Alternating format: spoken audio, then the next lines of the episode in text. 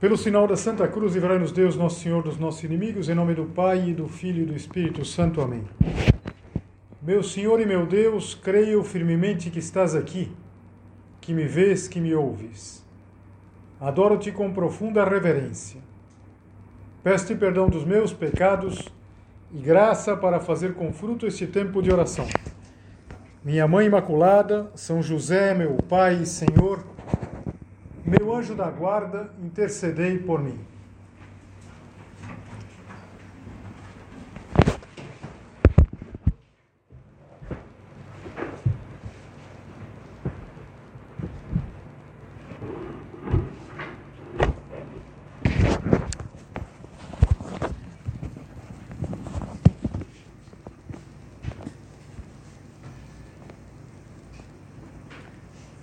Todos nós é, sabemos que os primeiros a receberem a notícia do nascimento de Jesus foram os pastores. Esses pastores que nós encontramos na, no presépio. E houve um anjo que lhes apareceu e anunciou que havia nascido o Salvador, o Cristo, e deu como sinal o que nós vemos no presépio. Achareis um menino envolto em faixas e deitado em uma manjedoura. Então, de repente, apareceu junto ao anjo uma multidão de anjos que louvavam a Deus com essas palavras tão conhecidas: Glória a Deus nas alturas e paz na terra aos homens de boa vontade. Em latim, se diz, a gente diz no Glória, em latim, Gloria in excelsis Deo et in terra pax hominibus bone voluntatis. Mas na tradução, em português, é um pouco diferente. Glória a Deus nas alturas e paz na terra aos homens por Ele amados. A gente fica com aquela, com aquela dúvida: é boa vontade ou por Ele amados? Veja, as duas traduções elas se complementam, se completam uma a outra. Quando os homens, nós, correspondemos à graça de Deus, nós não fazemos senão cumprir em nós mesmos essa boa vontade, esse amor de Deus por nós. Boa vontade aqui não tem o sentido que tantas vezes a gente dá essa palavra, é uma palavra que é utilizava, utilizada de uma maneira às vezes um pouco por educação, na verdade. Então, de repente, uma pessoa que não sabe fazer alguma coisa, ele fala, tem boa vontade. É, fulano e tal canta bem, fala, tem boa vontade, boa vontade. Não, boa vontade aqui é abrir-se ao amor, por, isso, por ele amados. Boa vontade é abrir-se ao amor que Deus tem por nós. Ou como ensinava o nosso padre, temos de meditar que precisamos agradecer esse Senhor que veio trazer a paz na terra aos homens de boa vontade, a todos os homens que querem unir a sua vontade à vontade boa de Deus. E hoje nós vamos pensar nesses homens, mulheres de boa vontade. Como falava São Lucas conta no Evangelho, que havia naquela região, próxima à gruta onde Jesus nasceu, esses pastores que estavam no campo e guardavam durante as vigílias da noite, ou seja, a noite para os antigos, ela se dividia em vigílias. Enquanto as horas do dia se dividiam em função da luz, então quando se falava primeira hora, segunda hora, hora terceira, era a partir do nascer do sol. Existiam as vigílias da noite, que era um pouco mais difícil de, de, de dividir, mas durante essas vigílias, esses blocos de tempo da noite, esses pastores se turnavam e tomavam conta do seu rebanho. Eram vários pastores, vários rebanhos que se reuniam dentro daquele local, daquele cercado, chamado redil. E esses pastores são homens de boa vontade o relato do Evangelho explica que quando um anjo apareceu, e a glória do Senhor os cercou, se encheram de grande temor. Eram gente simples. Os pastores eram pessoas simples, inclusive algumas vezes por isso eram um pouco desprezados. Gente simplória, gente que aquele grupo, por exemplo, dos fariseus, considerava como que eh, de segunda categoria. Mas, como a gente vai ver, como nós vamos meditar ao longo agora desse tempo, o, os homens de boa vontade nem sempre são admirados. Deus aqui vai escolher esse tipo de pessoas exatamente porque na sua simplicidade de coração eles nos ensinam o que é ter boa vontade. O que é essa boa vontade? Essa capacidade de unir a nossa vontade boa com a vontade boa de Deus a nosso respeito, os homens por Ele amados. O que nós podemos aprender em relação à boa vontade desses pastores? Nós já vimos que eram desprezados, porque era gente rude, às vezes eram conhecidos como gente da terra. Por quê? Porque tinham uma vida nômade, porque é, viviam às vezes sem muita higiene, no contato direto com as cabras lá, com as ovelhas. Mas esses homens, eles manifestam a boa vontade um ponto muito simples. Eles vão ao presépio.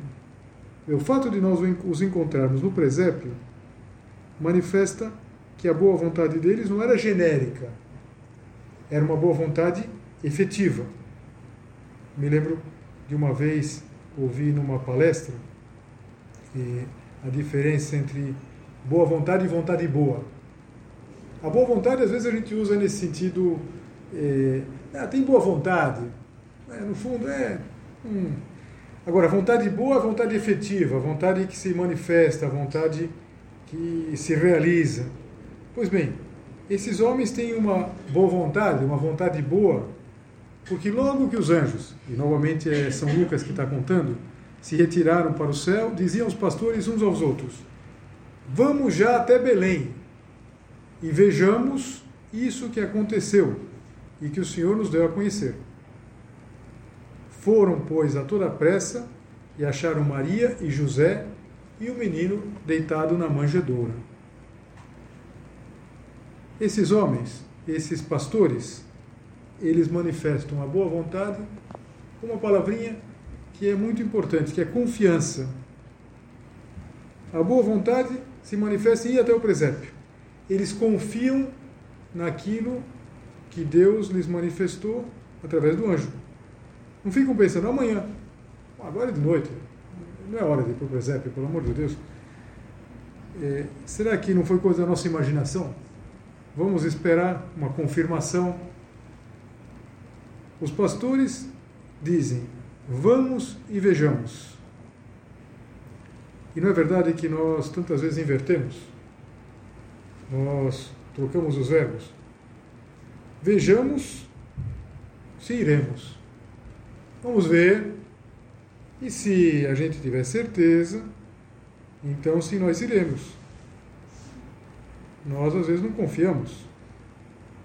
Nós não somos capazes de dar a Deus esse voto de confiança. Não sei, a gente estaria disposto, estaríamos dispostos a viver de uma maneira mais coerente, desde que a gente recebesse algum sinal. Algum sinal. Como gostaria de algum sinal? Um sinal, não é verdade? Que é isso mesmo. A gente, tá disposto, a gente estaria disposto a, a viver uma vida de oração mais intensa, não sei, se Deus nos recompensasse ou nós seríamos mais educados com as pessoas se nós seríamos mais educados com as pessoas se as pessoas fossem educadas conosco.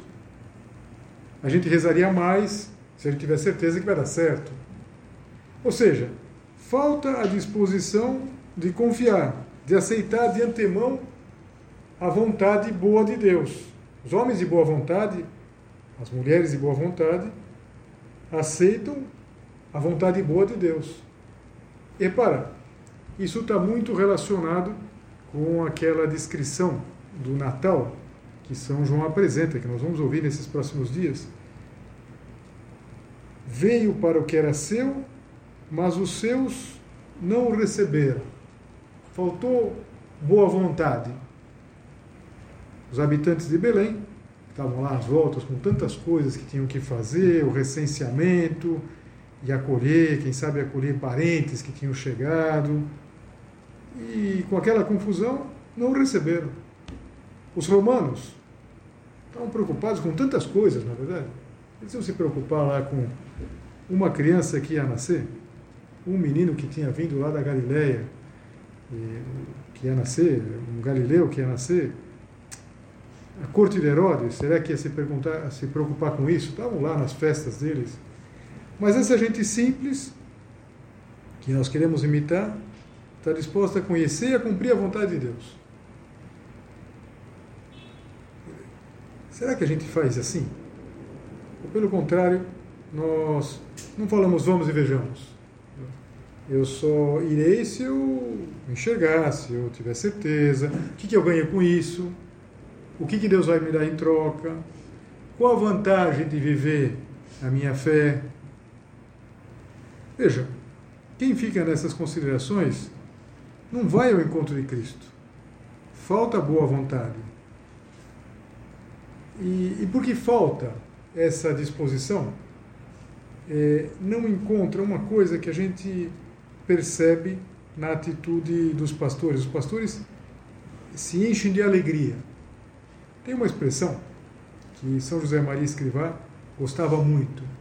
Algumas vezes nós já vimos aqui nas meditações, mas está tão relacionada com o Natal, com o primeiro Natal e com cada Natal. O Natal que nós vamos viver agora dentro de uns dias. É a expressão Gaudium cum pace, alegria com paz. São José Maria gostava, está na, numa oração litúrgica e depois também está nas preces da obra, essas preces que todas as pessoas da obra rezam cada dia. A gente pede Gaudium cum pace, alegria com paz. Veja, não é verdade que às vezes nós não encontramos alegria com paz, ou nem a alegria nem a paz, porque nós vivemos desconfiados. Mas será que vai dar certo? Será que ah, não adianta? Confiança. Boa vontade é confiança. Mas além da confiança, há outro aspecto dessa boa vontade evangélica. E agora nós vamos sair um pouco dos pastores e vamos olhar para os chamados reis magos. Depois a gente vai olhar com calma para isso, tem toda uma festa, que é a festa da Epifania. Mas os reis magos, quem são? Agora nós ouvimos pelo relato de São Mateus, no capítulo 2, ele conta que, tendo nascido Jesus em Belém, no tempo do rei Herodes, eis que vieram do Oriente a Jerusalém uns magos que perguntavam: Onde está aquele que é nascido rei dos judeus? Pois do Oriente vimos a sua estrela e viemos adorá-lo. Esses homens que eram sábios, magos aqui, não no sentido que eles se dedicassem às artes mágicas, eh, o Heródoto, que é o grande historiador da antiguidade, grego, ele diz que eles eram de uma tribo, os magos, lá da Média, na Pérsia, mais ou menos.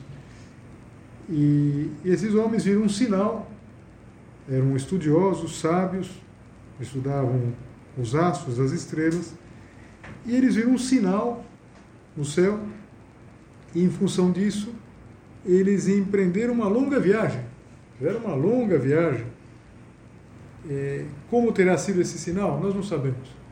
Porque desses personagens nós só sabemos estritamente o que aparece no Evangelho. Mas é interessante perceber que esses homens viram o sinal e deram atenção e seguiram.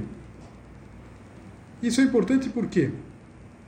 Porque assim como aconteceu com eles, também pode ser que Deus Nosso Senhor nos dê sinais no nosso trabalho, trabalho de vocês, em geral o estudo. Os pastores estavam cuidando do rebanho, tiveram um sinal lá, apareceu um anjo. Os magos, que estudavam as estrelas, astrônomos, enquanto estudavam as estrelas. E não é razoável, por exemplo, que Deus entre na tua vida enquanto você se dedica ao seu trabalho, que é o estudo. De repente, uma colega de estudo, de faculdade, que de uma maneira muito natural acaba por te aproximar de Jesus Cristo, mas te convida é, para um meio de formação. Mas aqui a boa vontade dos pastores é diferente da boa vontade dos magos. Os pastores, eles confiaram. Os magos, eles confiaram e não desistiram. Porque eles fizeram uma longa viagem. Como a gente vai ler no Evangelho, é, essa longa viagem também teve uma marca, que eles perderam a estrela.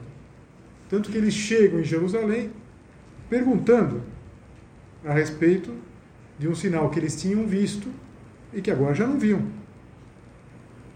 Isso tem muito a ver com a boa vontade. Às vezes a gente tem a boa vontade de começar é, uma estrela, um entusiasmo, mas que desaparece momentaneamente. E então, o que a gente precisa fazer? A gente precisa continuar. Eles empreenderam um caminho e não desistiram. Afinal de contas, uma estrela nos aparece. Aquela estrela estaria lá em cima, só que não se via, estava encoberta. E, e portanto, é, perseveraram. Como é importante isso? Porque às vezes a gente começa e de repente a gente desanima. A gente começa. Você quer ver uma coisa muito comum? A gente começa a ter um plano de vida. Vamos ter um plano de vida. Então, começar a fazer a leitura do Evangelho. No começo a gente fica entusiasmado. Meu Deus, leitura do Evangelho, não vejo a hora de fazer a leitura do Evangelho. Ou então assistir à missa. Nossa, vou na missa todo dia, que maravilha, acordo, quero ir na missa. Mas depois chega uma hora que a gente vai fazendo um dia, outro, e já não tem o entusiasmo do início. E a gente pode, será que não está ficando uma coisa monótona? Estou fazendo sem ver, já não sinto mais nada. Aquilo que eu sentia no começo, às vezes se, essa estrela que brilha no começo é para a gente empreender o caminho. Nessa hora, o que a gente pode pensar? A gente pode pensar que vamos seguir o exemplo dos magos, a boa vontade e da perseverança. Sei, quando passou o entusiasmo, tá bom. O entusiasmo é, é um motor de arranque, digamos assim, mas não pode terminar o amor quando passa o entusiasmo. É, o amor, em geral, ele tem um entusiasmo inicial, mas depois tem muito de, de, de, perseverança, de colocar cada dia o amor. Então, uma pessoa, por exemplo, que começasse a ir à missa diária, no início vem o entusiasmo, mas depois precisa cada dia falar: oh, meu Deus, hoje que eu não tenho nenhuma vontade de ir na missa, eu vou porque sei que é um ato de amor. E assim, na verdade, assim no amor humano também. Não dá para imaginar, por exemplo, que no matrimônio vai ficar uma paixão que dura. Não, na verdade, passa o tempo e sei, passa é, aquela, aquele entusiasmo. O importante é a perseverança no amor. Então, se os pastores é, dão um exemplo de boa vontade, chamada confiança, os reis magos, a boa vontade chama perseverança. Mas agora, a gente poderia olhar para a lição mais importante da boa vontade, quando a gente olha para as duas figuras mais próximas de Jesus, que são Maria e José. Porque em Maria e José nós encontramos a confiança dos pastores e a perseverança dos magos num patamar elevadíssimo. Então, pensar, por exemplo, a confiança, a perfeita identificação com a vontade de Deus. Novamente, aquilo lá do início.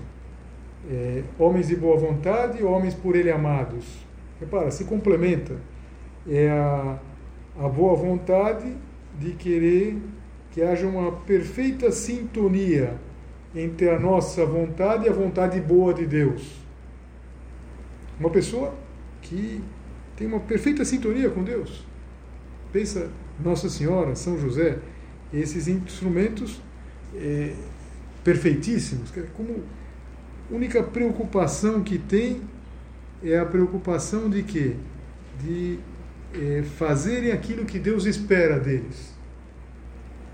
E vão é, cumprindo tudo aquilo, não como se fossem uns bonequinhos que são controlados, não sei, um, umas marionetes, tudo o contrário. São José vai colocando todo o seu talento, todo o seu entusiasmo, colocando toda a sua capacidade de, de, de, de resolver os problemas. Pensa resolver aquele problema concreto que surgiu. Não havia lugar para eles é, na estalagem, não havia lugar para o Filho de Deus que vinha ao mundo nascer. E que, como ele vai resolvendo, como Nossa Senhora também, colocando perfeita confiança e perseverança. Perseverança que é uma fidelidade absoluta. E Deus contou com a boa vontade daquele jovem casal. Contou com a inteligência, contou com a iniciativa, com o desejo de acertar. É interessante pensar assim. O, o São José Maria Escrivá, ele numa homilia do Natal, ele dizia assim: é preciso ver o menino, nosso amor, no seu berço, olhar para ele, sabendo que estamos perante um mistério.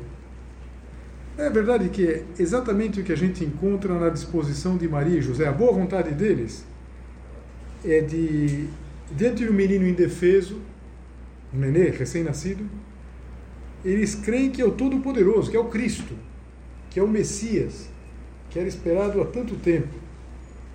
E eles entendem, e não é fácil, que Deus quer entrar no mundo, quis entrar no mundo confundindo a soberba dos homens. Eles não tentam, São José Maria usava precisamente essa expressão, eles não tentam reduzir a grandeza de Deus aos seus conceitos, às suas explicações. E olha, acho que é uma das coisas que a gente mais precisaria aprender. Porque às vezes a, a boa vontade que nos falta é exatamente de nós queremos ser reformadores dos planos de Deus, das leis de Deus. Não sei, quando a gente quer fazer sim a vontade de Deus, mas é, adaptando, reduzindo. Veja, para con conseguir a paz verdadeira, paz na terra, os homens de boa vontade, uma vontade que seja essa identificação que nós vemos de Maria e de José. Talvez a gente pudesse perguntar então. A boa vontade dos pastores chama confiança. A boa vontade dos magos perseverança. E como chama essa boa vontade, essa sintonia de Maria e de José? Talvez a palavra surpreenda um pouquinho. Humildade. Porque quando a gente pensa na humildade, às vezes a gente pensa simplesmente numa condição, pessoa mais humilde, uma pessoa que não quer chamar atenção, quase como se fosse uma não, não atitude. Veja, o que é humildade? A humildade é só querer agradar a Deus. É unir a, a boa vontade e a vontade boa de Deus. Os homens por Ele amados. É cumprir é, os desígnios da providência sem reclamar. Veja uma coisa interessante que você com certeza alguma vez já pensou. Jesus ele foi concebido nas entranhas de Nossa Senhora, lá na Galileia, em Nazaré. E ele vai nascer em Belém. São bons quilômetros, 150 quilômetros, coisa que no mundo antigo, naquela região muito pequenininha lá da, da Terra Santa, era bastante, bastante considerável. No mundo antigo se fazia os deslocamentos a lombo de burro, ou seja, eram vários dias. Por que, que eles vieram de Nazaré até Belém? A história do recenseamento. Havia um recenseamento em que cada pessoa devia se apresentar eh, naquela cidade que era a origem da sua família. E como José era da família de Belém, descendente de Davi, ele teve que fazer aquela viagem. E não podia fazer sozinho, porque não ia deixar a sua esposa Maria grávida, já próxima de dar luz, em Nazaré, e ele fazia a viagem. Então foi. Eu não sei, eu gosto de imaginar que eles, quando faziam aquela viagem, eles imaginavam assim: por que, que nós estamos fazendo isso? Quem está fazendo essa viagem? E talvez lembrassem que um dos profetas havia dito que o Messias ia nascer em Belém. Ou seja, parece que as coisas iam se fechando, parece que é, tudo ia fazendo um sentido, um sentido maravilhoso, um sentido divino. Eles é, confiam, perseveram, estão absolutamente abertos a, aos planos, aos desígnios de Deus e então tudo vai se cumprindo. De fato, era assim. Estava previsto por Deus que Jesus não nascesse em Nazaré, onde ele tinha uma casa, onde tinha recurso, e fosse nascer naquela situação, no meio do recenseamento, quando não havia lugar para eles na cidade de Belém. Teve que nascer num presépio. Quanto a gente pode aprender, na é verdade? Agora, como que a gente poderia, eh, não sei, sentir o, o impulso de fazer as coisas assim. Eu já contei aqui, já me atrapalhou onde que eu contei, mas eu posso contar de novo, até porque a história não é minha, a história é do Dom Gregório, que é o nosso novo bispo, o arcebispo. Outro dia, ele, na, na sua homilia, no, na sexta-feira passada, no dia da posse, ele terminou contando essa história. E ele fez assim mesmo.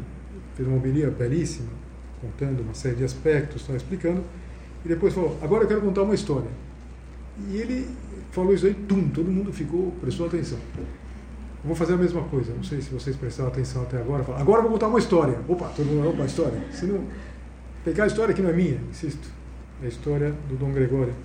Uma história muito simples, que era de um padre, já noventa e tantos anos, é, que morava no seminário, seminário onde se preparam os candidatos para o sacerdócio.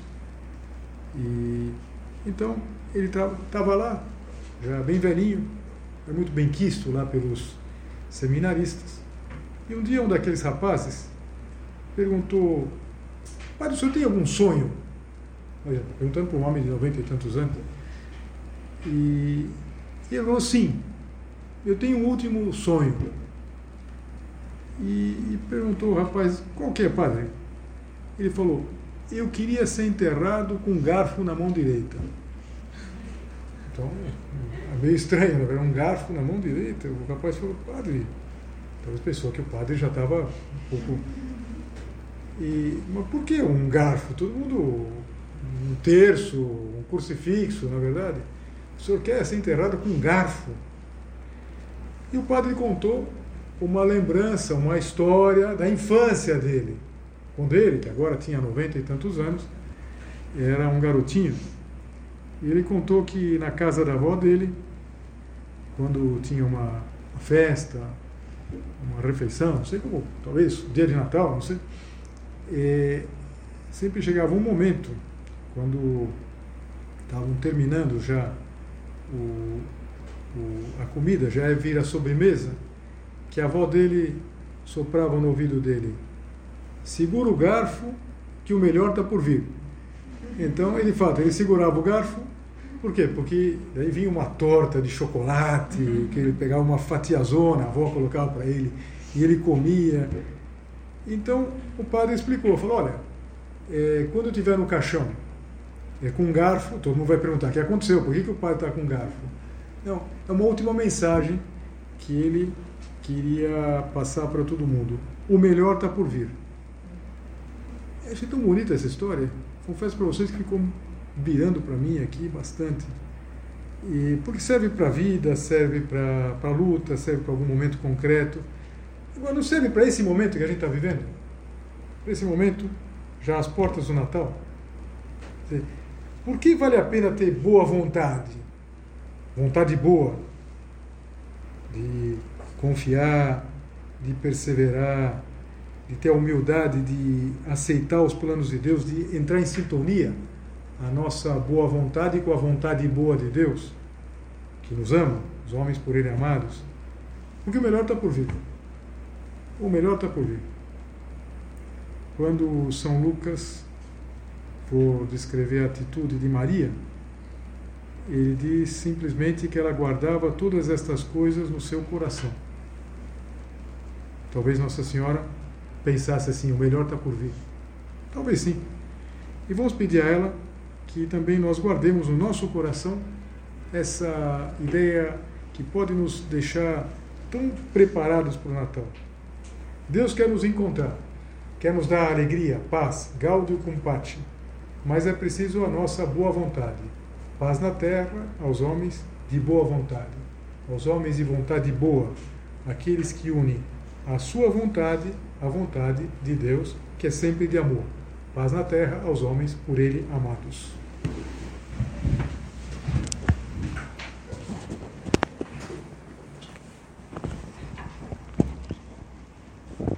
Dou-te graças, meu Deus, pelos bons propósitos, afetos e inspirações que me comunicaste nesta meditação.